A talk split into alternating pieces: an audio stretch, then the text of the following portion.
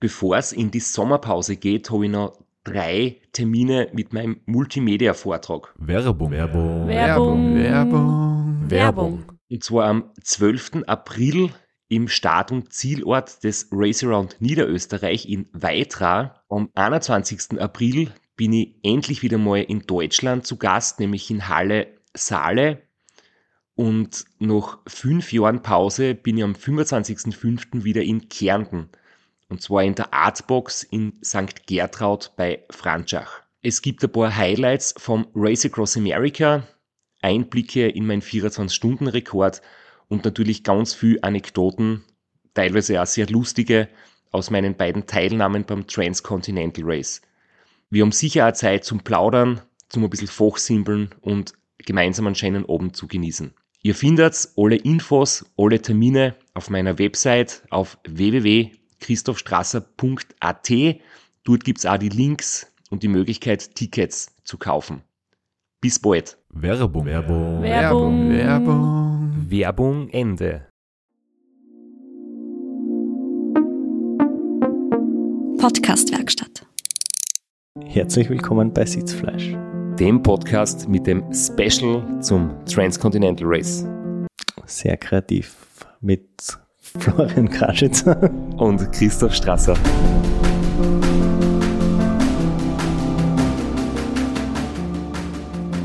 Naja, Kreativität habe ich dann im Rennen gezeigt, gell, beim Problemlösen und äh, beim Routen frei wählen und spontan adaptieren.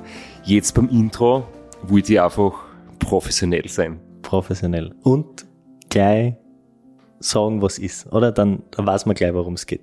Ja, richtig. Es haben jetzt doch wirklich viele das Rennen mitverfolgt. Äh, Es war wahnsinnig spannend und äh, für mich dann auch sehr erfreulich, das Ergebnis. Also für alle, die es mitverfolgt haben, die wissen es ja vielleicht, wie es wie es geendet hat. Und sehr, sehr viele Leute haben gesagt, sie freuen sich auf den Podcast. Und jetzt sind wir mittendrin am, am ungewohnten Release-Date dienstags. Aber Special Occasion. Und deswegen gibt's eine Special-Episode. Und wir reden nicht lang herum. Wir steigen einfach dort ein, wo wir das letzte Mal aufgehört haben. Ja, ich wollte von dir hartnäckig wissen, ob du dir vorher überlegt hast, dass Snickers und Cola die beste Variante ist und du hast gesagt, nein, das hat sich unterwegs so ergeben. Was sich unterwegs auch zumindest teilweise so ergeben hat, war deine Route, weil von der geplanten Route ist dann doch nicht alles so aufgegangen und so gefahren worden und du hast unterwegs einiges über den Haufen werfen müssen. Aber beginnen wir zuerst einmal mit der Grundidee, überhaupt mit den Problemen, die du gehabt hast bei der Routenplanung. Ich habe von vornherein gewusst, das wird äh, vielleicht die größte Herausforderung im Vorfeld und das wird ja schon direkt Einfluss haben aufs Rennen. Es wird nicht der beste Radlfahrer gewinnen, sondern das beste Gesamtpaket aus leichten, aber trotzdem vollständigen und funktionellen ähm, Ausrüstungssetup. Ähm, fit muss man schon sein, äh, mental stark, aber du musst halt die beste Route haben, weil schnell und mit wenig Stehzeiten zu fahren auf Umwegen, auf schlechten Straßen wird schlussendlich nicht viel nützen und dementsprechend viel Zeit auch ins, ins Routenplanen investiert. Und ja, ich habe jetzt mir mal grundsätzlich überlegt, zum Beispiel von, vom Start bis zum Checkpoint 1 in Tschechien. Ähm, Gibt es eigentlich zwei Möglichkeiten. Das eine ist so die direkte Verbindung, das ist ja das Race Across Germany ungefähr, was, was zufälligerweise auch den ähnlichen Streckenverlauf hat, zumindest einen Großteil davon. Und das hat halt wesentlich mehr Höhenmeter, 2000 Höhenmeter mehr und 20 bis 30 Kilometer nur kürzere Distanz. Und so ein Bogen über den Norden, Nordrhein-Westfalen und dann Leipzig, ist es wesentlich flacher, aber halt länger. Und irgendwie, das ist einmal so die Grundentscheidung. Für mich natürlich logischerweise der, der Umweg mit weniger Höhenmeter besser. Und dann, ja, geht so eher schon an, an, an den Feinschliff. Man tut halt einmal so die, die größeren Städte, wo man sicher durchkommt, macht so kleine Etappen, ähm, macht sich mal einen, einen Google Maps Vorschlag, einen Komoot Vorschlag, einen Strava Vorschlag und überlegt sich dann, was ist am besten und was kann ich aus allen dreien vielleicht irgendwie zusammenstoppeln. wie sehr ins Detail bist du gegangen? Ich, ich versuche ja so gut wie es geht eigentlich Stadtdurchfahrten zu vermeiden, außer es gibt wirklich äh, einen super kerzengraden Weg durch mit wenig Ampeln, wo, wo es war, aber sonst versuche ich doch irgendwie drumherum zu fahren oder äh, irgendwie spezielle Passagen. Wie, wie weit hast du reingezoomt? Bist du da wirklich auf Kreuzungsebene gegangen oder hast du dir so 100 Kilometer Stücke vorschlagen lassen und die dann äh, zusammengestückelt? Ja, 100 Kilometer Stücke lässt man sich vorschlagen und dann habe ich auf jeden Meter eingezoomt. Also ich habe bei jeder Kreuzung geschaut, gibt es einen Radlweg, gibt es die Straßen, gibt es ein Vorverbot, gibt es ein Einbauen. Ähm, ich habe da wirklich eher auf, auf der ärgsten Zoom-Stufe alles nachgeprüft und habe zum Beispiel Stadtdurchfahrten schon gut gefunden, weil man weiß nie, ob man vielleicht zu der Zeit Geschäfte braucht, Unterkünfte braucht und in Städten gibt es halt alles. Und vor allem Flüssen entlang ist normalerweise immer ein guter Radweg. Von dem her habe ich jetzt Städte nicht groß gemieden, sondern habe eigentlich immer geschaut, gibt es ja, Radwege, die irgendwie mit, mit Kommentaren versehen vielleicht oder mit, mit Sternebewertungen oder als Highlight-Tipps irgendwo ähm, empfohlen sind und, und wie sie halt beschrieben sind. Und dann muss man immer wieder mit Street View nachschauen. Das gibt es nicht in allen Ländern. Ähm, da gibt es dann vertragliche Probleme, glaube ich, mit, mit Google. Aber in den meisten gibt es das und da kannst du eben schauen, ist das ein guter Straßenbelag, ein schlechter, wie schaut die Umgebung aus, da kannst du einen 360-Grad-Blick machen. Und da war ich jetzt schon sehr, sehr, sehr viel im Detail, habe dementsprechend viel Zeit geopfert, aber wahrscheinlich trotzdem die Zeit nicht an der ganz richtigen Stelle investiert, weil grundsätzlich habe ich dann sehr viel mit Komoot geplant, habe das mit der Strava Hitmap überprüft, aber es war halt doch oft so, dass ich mit Komoot dann auf kleinen Straßen unterwegs war und auf Radlwegen und das habe ich trotz Überprüfung nicht gesehen, dass das so ist. Am Tracker bei der Live-Verfolgung dann auch einfach sehr gut zu sehen, diese äh, zwei Entscheidungen oder diese eine Entscheidung mit den zwei Möglichkeiten, die kurze oder die flache.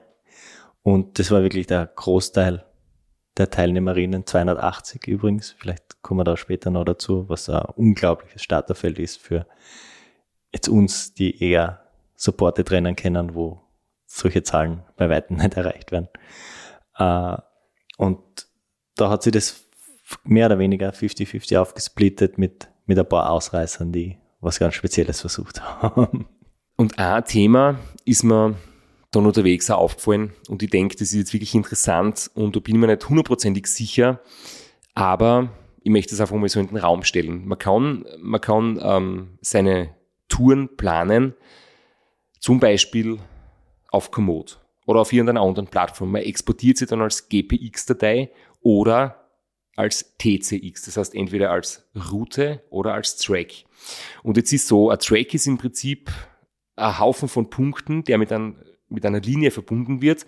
Und das kann man auch auf den ganz klaren Garmin-Geräten nachfahren. Das ist einfach nur eine, eine Linie, die gezeichnet wird am Display und auf Akkorden draufgelegt wird, aber nicht mit Akkorden interagiert.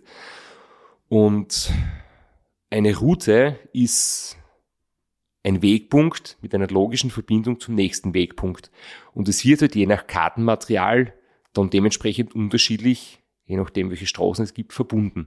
Und ich glaube, und das muss ich nochmal verifizieren, oder vielleicht gibt es da draußen jemanden, der uns das wirklich bestätigen kann, dass wenn man zu wenig Wegpunkte setzt, weil ihr auf Komoot eine Route geplant und du ist halt 50 Kilometer lang genau die perfekte Straße, die für mich passt, und jetzt habe ich 50 Kilometer keinen Wegpunkt gesetzt. Wenn ich das jetzt als Route exportiere und am Garmin öffne, Garmin hat anderes Kartenmaterial und würde vielleicht aufgrund dessen, weil dort andere Straßen bevorzugt werden, ähm, die zwei Punkte von anderen noch einen anderen Algorithmus oder anders verbinden. Und mir ist nämlich im Nachhinein aufgefallen, dass ich von meiner geplanten Route und der tatsächlich gefahrenen Route, dass es da wirklich Unterschiede gibt. Und ich weiß nicht, wo das herkommt. Und es kann eigentlich nur diese Erklärung sein. Du wirst das versuchen zu recherchieren. Wir geben aber auch den, den Auftrag raus. Vielleicht war es das jemand von unseren Hörerinnen und kann uns das vielleicht in einem kurzen Mail beantworten, weil wir haben uns vorher im Vorgespräch den, das Hirn zermartert, ob das der Grund sein könnte für die teilweise die Abweichungen oder ob es vielleicht einfach am hinterlegten Kartenmaterial liegt. Vielleicht gibt es da eine Antwort für uns. Garmin hat eigene Karten, Komoot nutzt OpenStreetMap und das könnte vielleicht ein Grund sein, dass es dann zu anderen Verbindungen zwischen Wegpunkten gibt. Jedenfalls, Lerneffekt ist definitiv mehr Wegpunkte einzuzeichnen, auch wenn es vielleicht nicht nötig erscheint.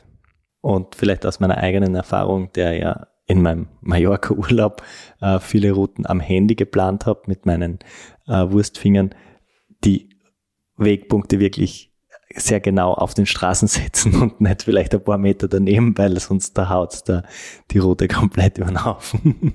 Ja, ich habe zum Beispiel teilweise wirklich so alle 20 Meter einen Wegpunkt gehabt, wenn die, die Software wieder permanent am Gehsteig, am Radweg lotsen will und ich möchte aber auf der Bundesstraße bleiben, dann habe ich das teilweise wirklich, ja, in, in stundenlanger Detailarbeit immer wieder auf die Straße gezogen. Aber es wurde da Segmente gegeben mit wenig Wegpunkten und ich denke, das war vielleicht nicht ideal. Anfängerfehler. Jedenfalls habe ich dann eine Gesamtlänge meiner Route gehabt von 4318 Kilometern und 44.790 Höhenmetern. Und auf der Website vom Transcontinental steht 4000 Kilometer circa. Und ich habe mir gedacht, okay, ich weiß, ich habe Umwege in Kauf genommen, aber ich habe dann auch schon bei anderen so man spricht ja nicht über die Route, aber ich habe schon rausgehört, mit 4000 kommt niemand durch. Jeder ist deutlich drüber.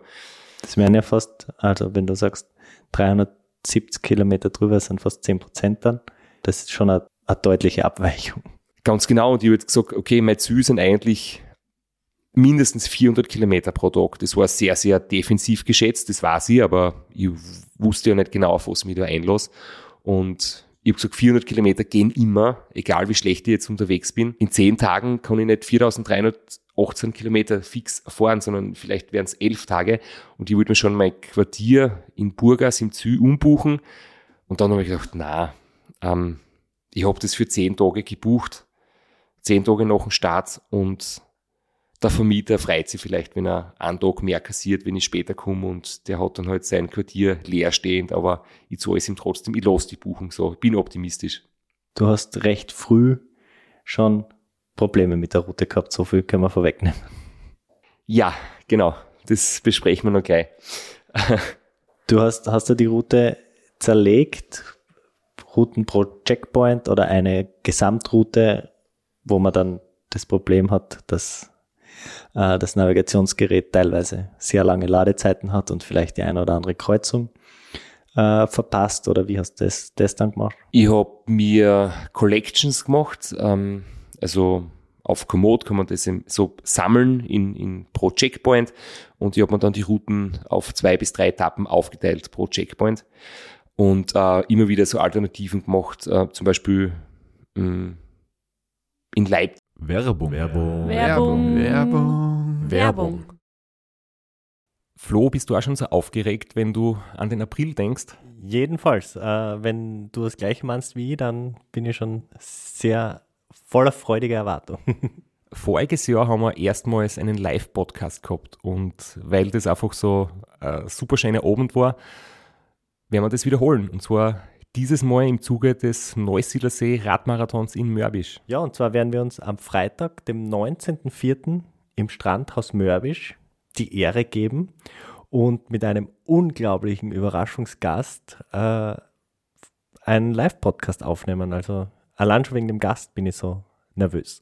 Ich hoffe, dass du nicht dich ins Publikum setzt äh, und zuhören wirst, aber ich muss sagen, der, der Gast ist wirklich grandios und ich würde sagen, wir hören einfach einmal, was er zu dem Ganzen sagt. Hallo, Johnny Holland hier. Heute stehe ich natürlich wieder am Start beim Neusiedlersee Radmarathon. Immer ein Highlight des Jahres. Nebenbei bin ich all live beim Podcast beim Neusiedler Radmarathon. Es wird mich natürlich riesig freuen, wenn ihr live dabei seid und dass wir vielleicht kurz über ein paar Höhepunkte aus meiner Karriere reden können. Sehen wir uns dann? Wer die legendäre Stimme noch nicht erkannt hat, das war Johnny Hogerland, legendärer Fahrradprofi und Pensionsbetreiber in Kärnten. Ja, und noch unter anderem dreimaliger Teilnahme oder Finish bei der Tour de France, jetzt auch im, in der Radmarathon-Szene sehr erfolgreich und sehr umtriebig. Und ja, wir freuen uns sehr, dass wir mit ihm äh, den Abend gestalten können. Und natürlich haben wir auch was zu gewinnen. Und zwar gibt es für zwei Personen jeweils ein Ticket und einen Startplatz für entweder Zeitfahren oder Radmarathon. Zeitfahren ist am Samstag, Radmarathon am Sonntag. Das heißt, es sind zwei Tickets, zwei Startplätze und gewinnen tun die, die folgende Frage richtig beantworten. Wie viele Tage ist Johnny Hogerland bei der Tour de France 2011 im rot-weiß gepunkteten Bergtrikot unterwegs gewesen? Schickt uns eine E-Mail an sitzfleisch.christophstrasser.at. Wir freuen uns auf eure Teilnahme, wir freuen uns auf äh, den Live-Podcast im Strandhaus und vor allem auf unsere Teilnahme, weil wir beide haben auch eine Startnummer und werden Samstag beim Zeitfahren dabei sein. Ja, und werden uns wieder mal mit den Besten der Szene messen. Du wahrscheinlich ein bisschen kompetitiver als ich, aber ich freue mich immer wieder, wenn ich mir aufs Zeitfahrrad setzen kann. Heuer bin ich ohne Scheibe am Start, weil du meine Scheibe ja verkauft hast. Vielleicht können wir nur in der Leihgeschäft einfällen. Werbung. Werbung. Werbung. Werbung. Werbung Ende. Leipzig äh, an ein Seeufer, weil ich gewusst, so in Größenordnung Leipzig wird meine erste Pause sein. Noch ungefähr so, ich glaube 600, 650 Kilometern oder so war das. Und da werde ich wahrscheinlich schlafen gehen. Da habe ich so einen, einen See und, und ein kleines, äh, so einen kleinen Park am See gefunden und da habe ich so eine kleine Route gemacht. Falls ich dort schlafen möchte, kann ich die nehmen. Oder eben ähm, die Nord- und die Südvariante, wie eigentlich beides ausgearbeitet. Ich habe dann auch zum Beispiel in, in Bosnien und Kroatien äh, komplett unterschiedliche Routen im Talon gehabt, die jederzeit wechseln kann.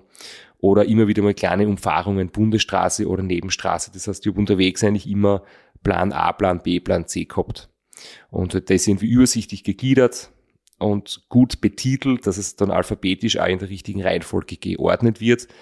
Weil wenn du das nennst, äh, Checkpoint 2 Entwurf und dann Entwurf überarbeitet und Entwurf final und Version 2 und Version 3 und irgendwann hast du überhaupt keine Ahnung mehr. Das heißt, du brauchst nur dann wirklich ein gutes System, dass das übersichtlich bleibt. Wir haben die letzte Episode beendet mit dem Cliffhanger deiner Zugfahrt nach Gerhardsbergen. Du hast gesagt, du hast zwei Tage dort eingeplant gehabt. Wie war so die Stimmung am Start, die Stimmung vor Ort? Wie gesagt, bei so groß ist Gerhardsbergen nicht, bei 280 Teilnehmerinnen. Da wird man sich schon das ein oder andere Mal über den Weg laufen. Das wird speziell sein.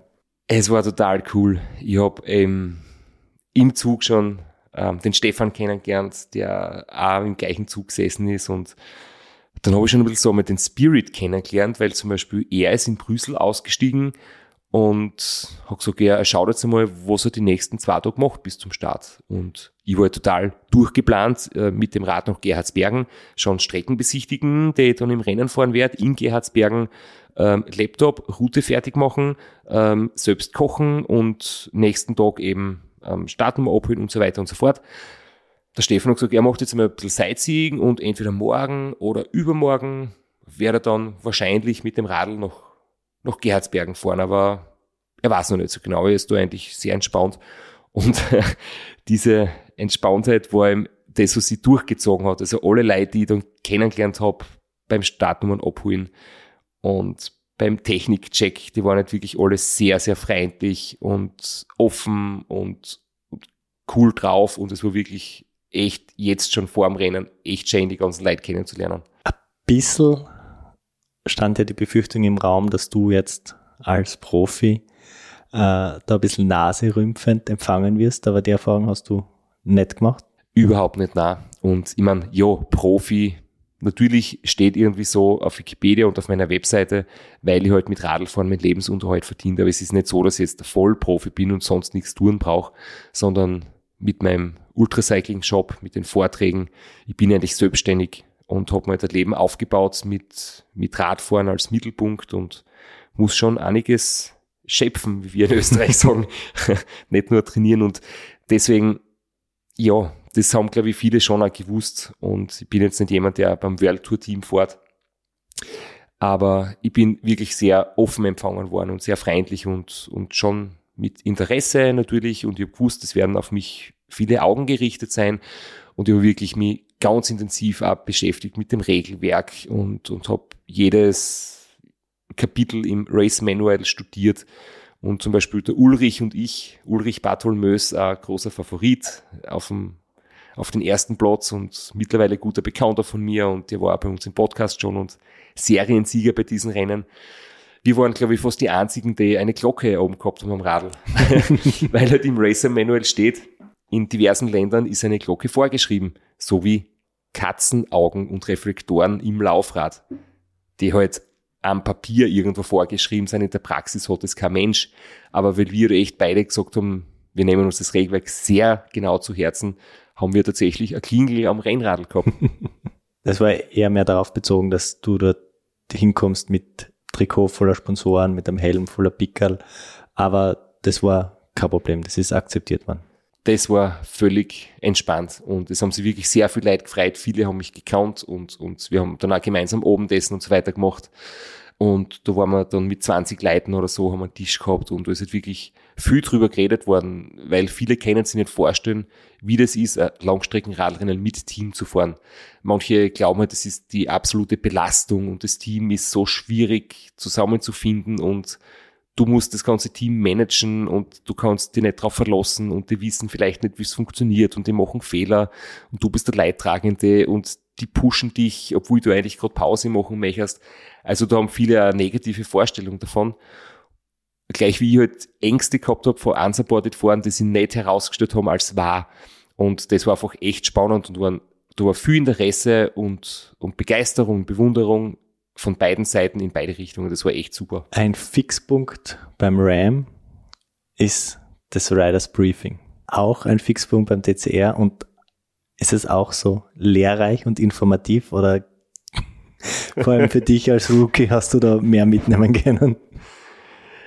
Ja, es war sehr gut bis zu dem Moment, wo ein Video abgespielt worden ist und gute Mikrofone, gute Leinwand, die PowerPoint war wesentlich besser als beim RAM, aber dann beim Abspielen des Videos habe ich gemerkt, da gibt es schon noch Potenzial, weil es, es war halt das Videokabel des Tons nicht mit der Anlage verbunden und dann ist wirklich mit dem, mit dem Mikrofon vom Beamer ausgegangen der Ton genommen worden und es hat halt niemand was gehört. Es war total leise und hat gerauscht. Und, aber es war sehr kurz, wir sind nicht belästigt worden mit Tipps, wie man über Kuhgatter fährt. Ähm, und wir haben dann wirklich noch Zeit gehabt, ähm, uns ein bisschen zu unterhalten. Aber was sehr gut war, es hat einen offiziellen Radcheck gegeben. Und es ist eben das Radl überprüft worden, ob es in Ordnung ist, ob die Bremsen in Ordnung sind, ob die Basics passen. Und da hat dann der, der Kollege gesagt, der mein Radl angeschaut hat, er glaubt, mein Schaltwerk hinten ist etwas schief und verbogen. Und ich habe gedacht, okay, ähm, danke für den Hinweis, das werden wir anschauen.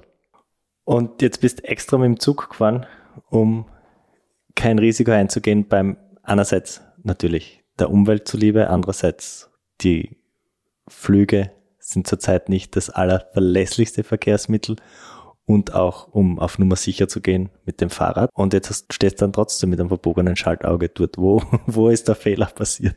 Vor einem Jahr habe ich mein S-Werks Roubaix gekriegt. Wie ich damals in der Schweiz war, auf Trainingslager, Höhentrainingslager in St. Moritz, habe ich es mit dabei gehabt und natürlich erste Ausfahrt, wie man es halt macht. Man macht irgendein Foto von dem Radl, damit man es dann posten kann auf Instagram. Und mir fällt das Radl um. Wäre da nicht passiert, wenn es das Foto von der richtigen Seite gemacht hätte. ich glaube, damals war es von der richtigen Seite, aber der Wind ist von der falschen Seite gekommen. Und das Rad fällt um. Schaltwerk anscheinend verbogen, ist mir nie aufgefallen. Ich habe mir immer nur gedacht, okay, ich bin kein großer Fan von der SRAM-Schaltung und sie schaltet nicht so sauber und es braucht recht lang, bis die Gänge drinnen sind. Und ja, habe mir gedacht, okay, ist halt so bei SRAM. Dabei habe ich anscheinend seit einem Jahr ein leicht verbogenes Schaltauge gehabt und habe es nie gemerkt. Aber du hast, da, du hast eins mitgehabt und gleich vor dem Start schon benutzt. Ja, da habe ich gesagt, dass ich schon ein besserer Mechaniker bin, als wir manchmal spaßmäßig sagen.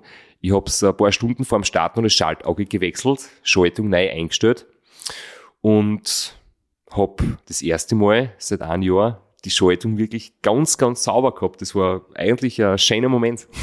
Wie ein neues Rad. ja, ähm, natürlich das Schaltauge habe ich dann trotzdem mitgenommen, weil falls jetzt echt unterwegs eins brauche, habe ich immer noch das ganz leicht verbogene gehabt als Backup. Ähm, aber ja, ich habe quasi mein Ersatzschaltauge schon vor dem Start gewinnbringend verwendet. Ich denke, wir haben ein gutes Bild gekriegt vom, von der Stimmung am Start, von deiner Vorbereitung, von den Problemen, aber auch von der Art und Weise, wie ernsthaft und mit welcher Ernsthaftigkeit du das angegangen bist.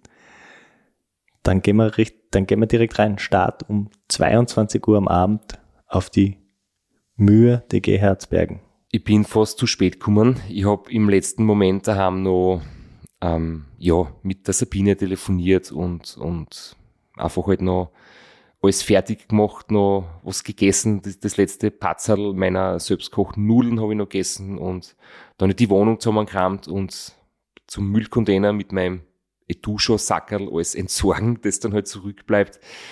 Ähm, aber ich habe mir auch gedacht, ich möchte so spät wie möglich zum Start kommen, weil ich möchte gerne mehr Ruhe haben.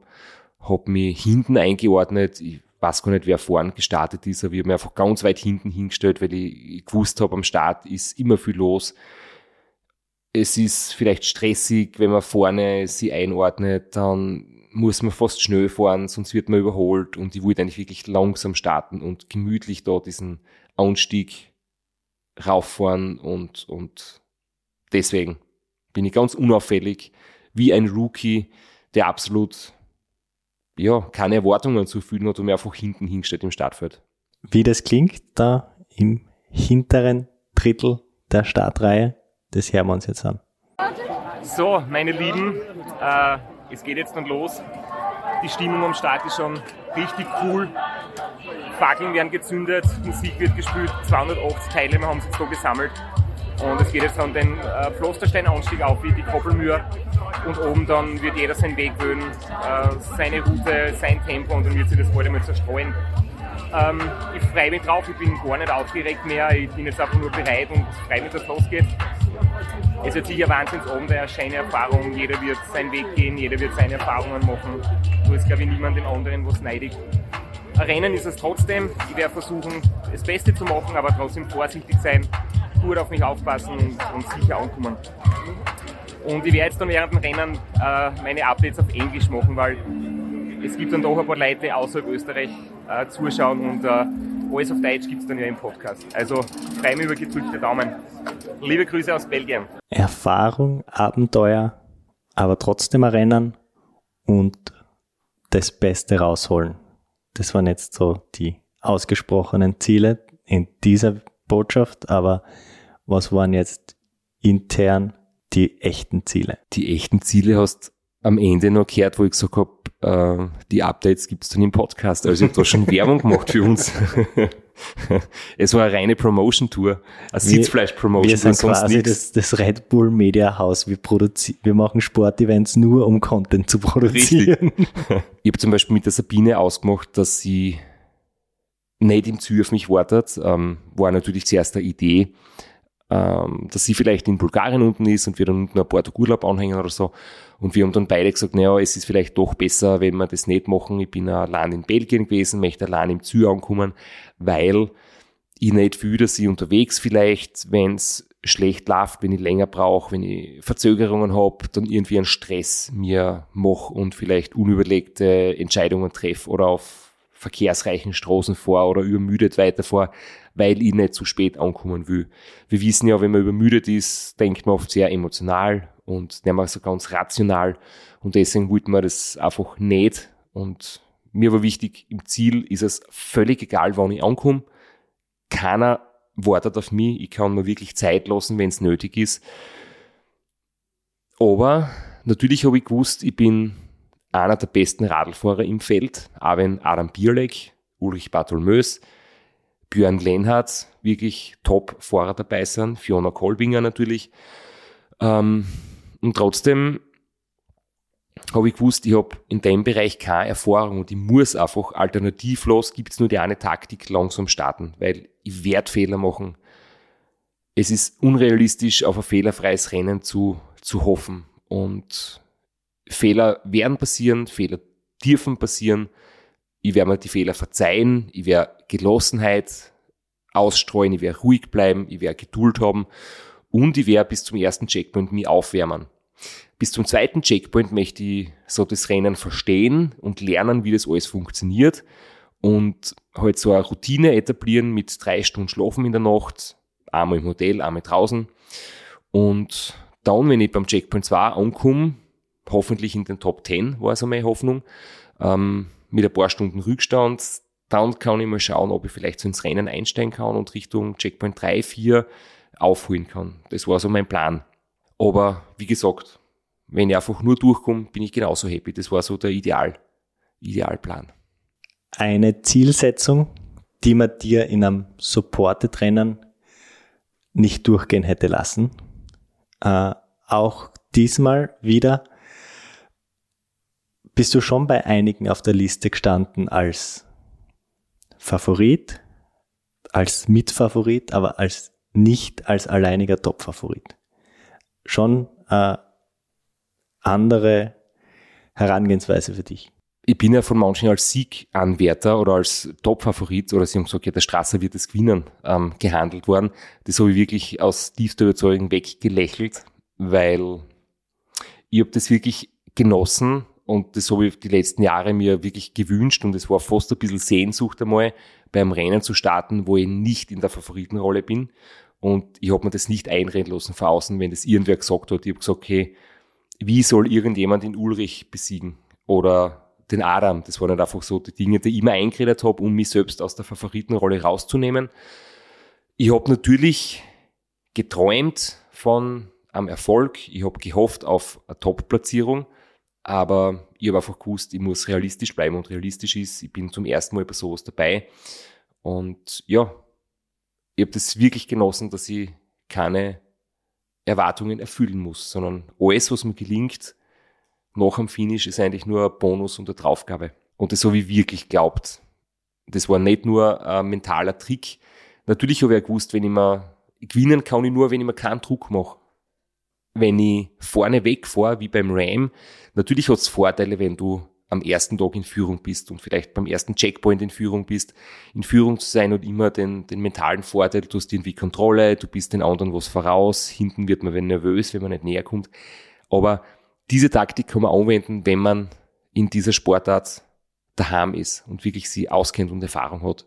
Aber nicht, wenn man von neu ankommt. Ich habe mich verhalten wie ein höflicher Besucher, der irgendwo zu Gast ist und einmal schaut, wie geht's dort ab, bevor man sie in den Vordergrund stellt oder so. Und mit dieser Erwartungshaltung, mit dieser Zurückhaltung hast dann diese Stimmung am Start aufgesaugt und genießen können. Das waren Gänsehautmomente. Fackeln werden gezündet, Zuschauer formieren sie auf dem Pflasterstein-Anstieg links und rechts. Und der Bürgermeister steht mit so einer traditionellen belgischen Tracht vorne beim Startbogen und haltet wirklich so eine sehr, sehr bewegende Ansprache. So, my dear riders of the Transcontinental Race, the city of Gerardsbergen is proud and honored to welcome you all here in the marketplace of Gerardsbergen. In a few moments, you will meet the cobblestones of our Muur. Good luck, I should say. All you athletes are waiting here in front of the City Hall and in front of our famous Monaco Piss, waiting for the moment you will take part in a great adventure. An epic race for 4,000 kilometers that will take you to Czechia, Italy, Montenegro, Romania, Bulgaria, to the borders of the Black Sea. For the eighth time, this race, founded in 2013 by Mike Hall, sadly no longer among us, but I'm sure that from somewhere up high in the sky, he will follow you with admiration and pride and support your efforts to reach the borders of the Black Sea. This race is the ultimate self-supported bikepacking race across Europe. Rider against rider, simple in design but complex in execution. Factors of self-reliance, logistics, navigation, and of course, great physical capacities. With the words of Mike Hall, nothing that's worth anything is ever easy. We wish you all the best of luck, a safe ride, a fair competition, and a healthy arrival in Burgos, Bulgaria. Good luck to you all.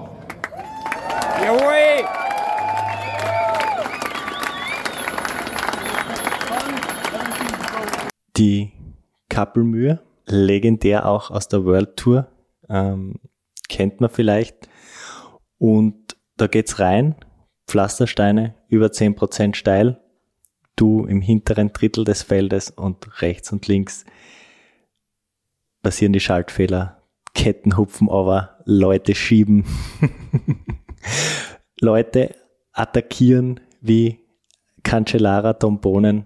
Also da hast alles gesehen dann in dem Moment.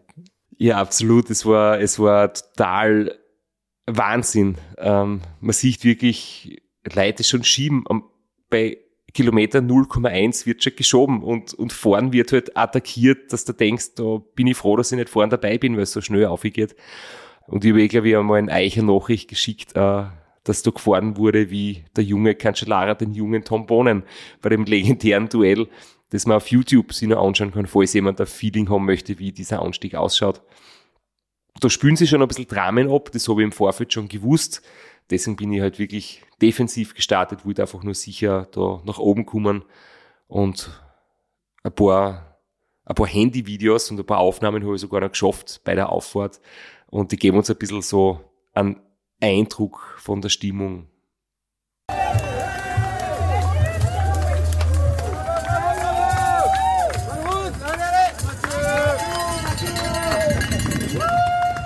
Kurz danach verteilt sich schon recht bald auf die zwei, ich nenne es jetzt mal auf die zwei Hauptvarianten, auf die zwei Hauptrouten. Und dein, dein Plan ist auch schon relativ bald nach dem Start beim Teufel oder beim Teufel, aber du hast, kommst relativ früh drauf, dass deine Route nicht die ideale ist.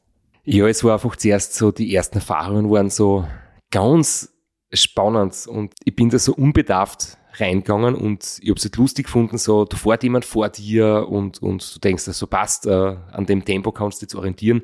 Plötzlich biegt er nach links ab und du fährst gerade weiter. Und zehn Minuten später kommt er von rechts wieder und man trifft sie wieder. Und dann muss aber ich nach links abbiegen und er bleibt gerade und in Brüssel bei einer roten Ampel, wo in Brüssel noch 40 Kilometer in der ersten großen Stadt die meisten durchgefahren sind, ähm, hat man wieder ganz viel Leid gesehen und einer kommt am Radlweg, einer fährt die Brücke oben drüber, einer fährt unten durch, einer kommt von rechts, dann kommt eine Gruppe von links. Das war irgendwie total witzig eigentlich. Aber ja, meine Route habe ich mir im Vorfeld auch schon angeschaut, so bei der letzten Trainingsfahrt und nach Brüssel habe ich mich dann halt Richtung Norden gehalten und viele andere offensichtlich nach Süden. Die ersten Blicke auf den Tracker waren, immer sagen, ich habe von Anfang an immer den Tracker angeschaut. Ich war halt da schon im Wettkampfmodus drinnen. Ich war nicht so, wie man es bei anderen Geschichten hört, dass sie irgendwie noch, noch 3000 Kilometer erstmals schauen, wie sie positioniert sind, sondern ich denke mal, das war Motivation, das von Anfang an zu sehen, ein bisschen ein Gefühl zu kriegen, wer wo fährt, welche Routen gewählt werden. Und das war einfach wie ein Schwarm, der da über Belgien sich ausgebreitet hat. Ich weiß nicht, wie es dir gegangen ist. Ja, es, es war mega spannend zum, zum Beobachten, die, die verschiedenen Routen, die Teilung auf die zwei Haupt, Hauptvarianten.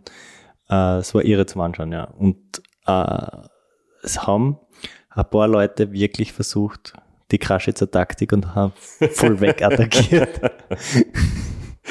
also so habe ich noch einen Einspieler für später. Ähm, es war, ich habe das zu dem Moment noch nicht gesehen, aber es hat später wirklich angegeben, der hat glaube ich einen 40er Schnitt gehabt, die ersten Stunden und ja, Hummelmodus, sage ich nur. Hummelmodus, ja. Aber ich war weit weg vom Hummelmodus, sondern eher so im, ja, nachdem wir durch Brüssel durch waren und bis dorthin war es eigentlich recht easy. Bundesstraßen, paar verschiedene Varianten, aber nach Brüssel hat es dann wirklich unzählige Optionen gegeben. Und ich habe dann recht bald einmal meiner lieben Sabine ein kurzes Update geschickt, so nach dem Motto, mir geht's gut, aber ich habe schon die ersten mh, hm, Erfahrungen gemacht mit der Routenplanung. Es läuft alles gut. Äh, habe ich gerade das erste Mal mit klein verfahren, bin aber dann wieder zurückgekommen, weiter vorne auf die Strecken und bin so einen 40 cm Radl gefahren durch links und rechts Maisfelder. Äh, war asphaltiert, war schön, aber ganz eng, ganz spooky. Ich weiß auch nicht, was da passiert ist bei der Routenplanung. Das sind nicht genau die Sachen, die man vorher nicht wissen kann, aber ja, ah, so weit, so gut. Das war nach ein paar Stunden schon. Das war noch zwei bis drei Stunden, ja, und, und ich bin dann halt von diesem wirklich Radlweg, der durch Getreidefelder gegangen ist, auf schönem Asphalt wieder auf eine Bundesstraße gekommen. Und kurz danach habe ich einen älteren Herrn mit langen Boards, der sehr aufrecht am Radl gesessen ist, der große Taschen mitgehabt hat, also wirklich auch vorne an der Gabel. Und es hat nicht aerodynamisch ausgeschaut. Ähm, den habe ich überholt und ich würde jetzt nicht seine Leistung schmälern, aber es wird einfach offensichtlich, ich bin 5 kmh schneller wie er und überhole ihn schon zum zweiten Mal nämlich. Und dann ist mir klar geworden, hey, das muss an der Route liegen.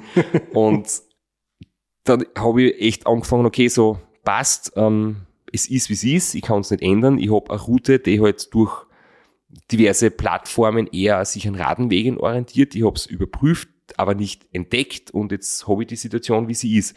Wie kann ich das jetzt lösen? Und ähm, es gibt halt in Belgien die Regelung mit ähm, Radwegen, die benutzt werden müssen, wenn man auf einer Bundesstraße fährt. Das heißt, nicht wie bei uns, mit einem Rennrad musst du den Radweg nicht benutzen, sondern du darfst ihn benutzen. In Belgien ist es verpflichtend. Ähm, trotzdem sind sehr viele auf den großen Bundesstraßen gefahren, wie ich dann am Live-Tracker gesehen habe.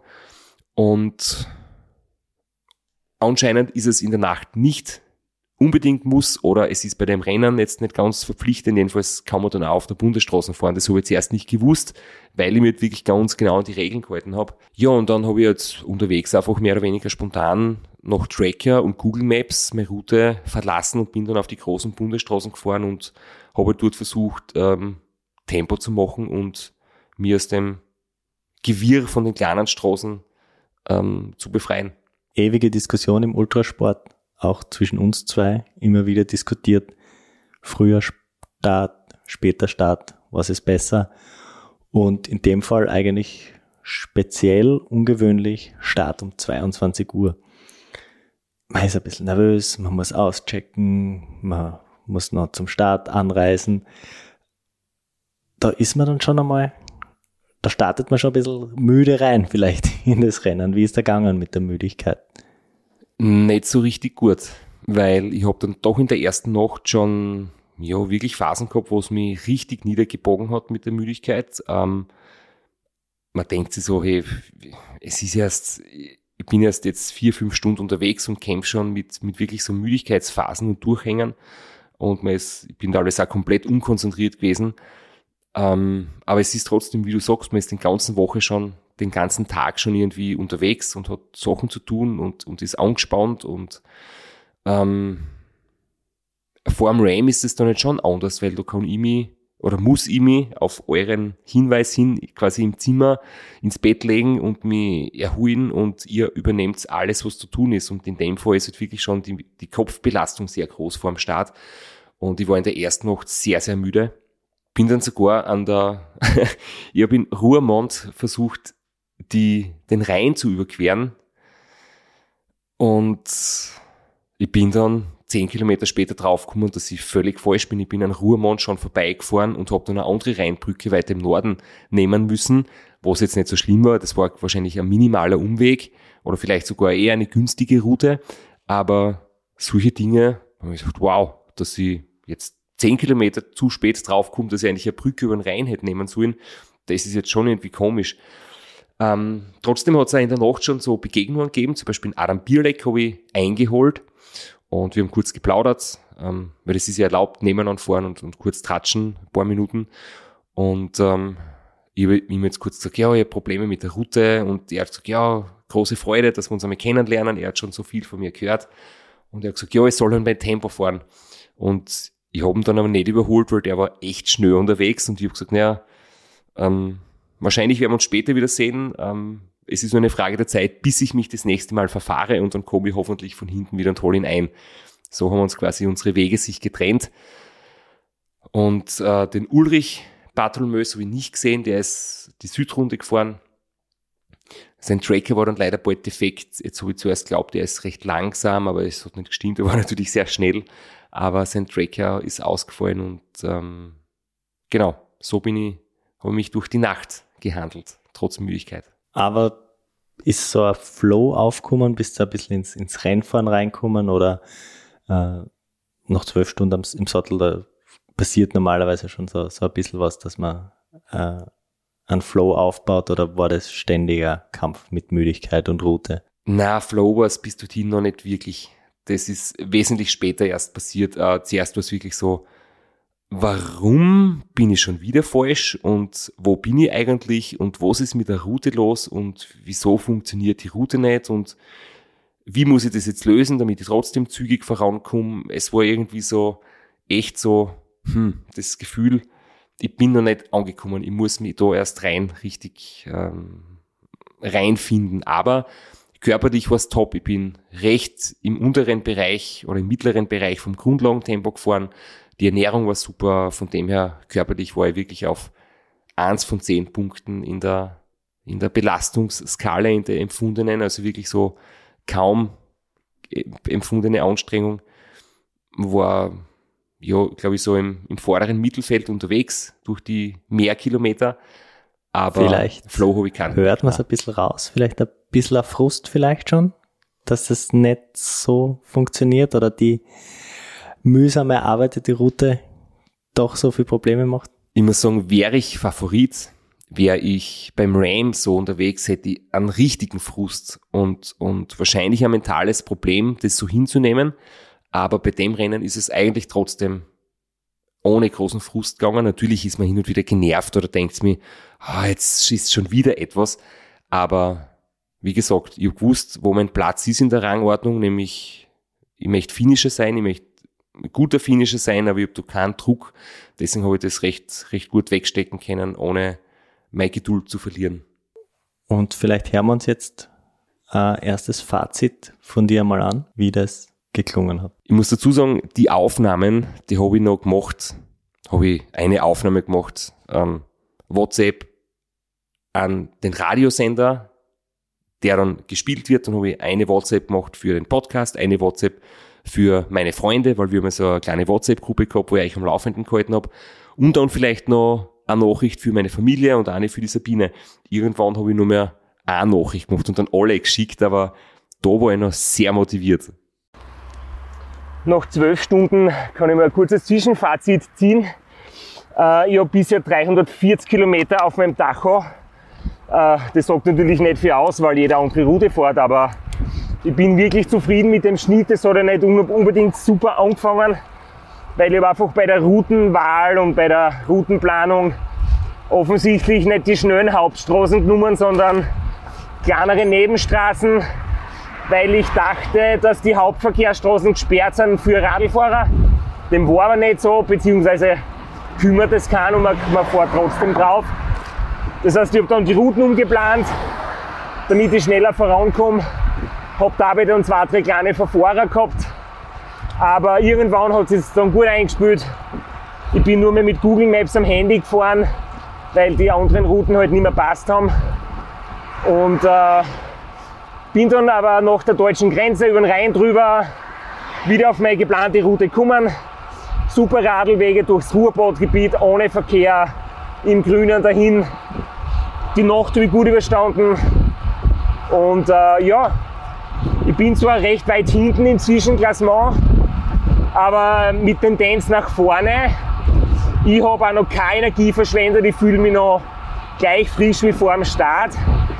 Und ein paar sind da vorne unterwegs mit 37 km/h Durchschnitt, trotz Gepäck und dicke Reifen. Also ich kann mir nicht vorstellen, dass die das sehr lang durchhalten, aber man wird sehen.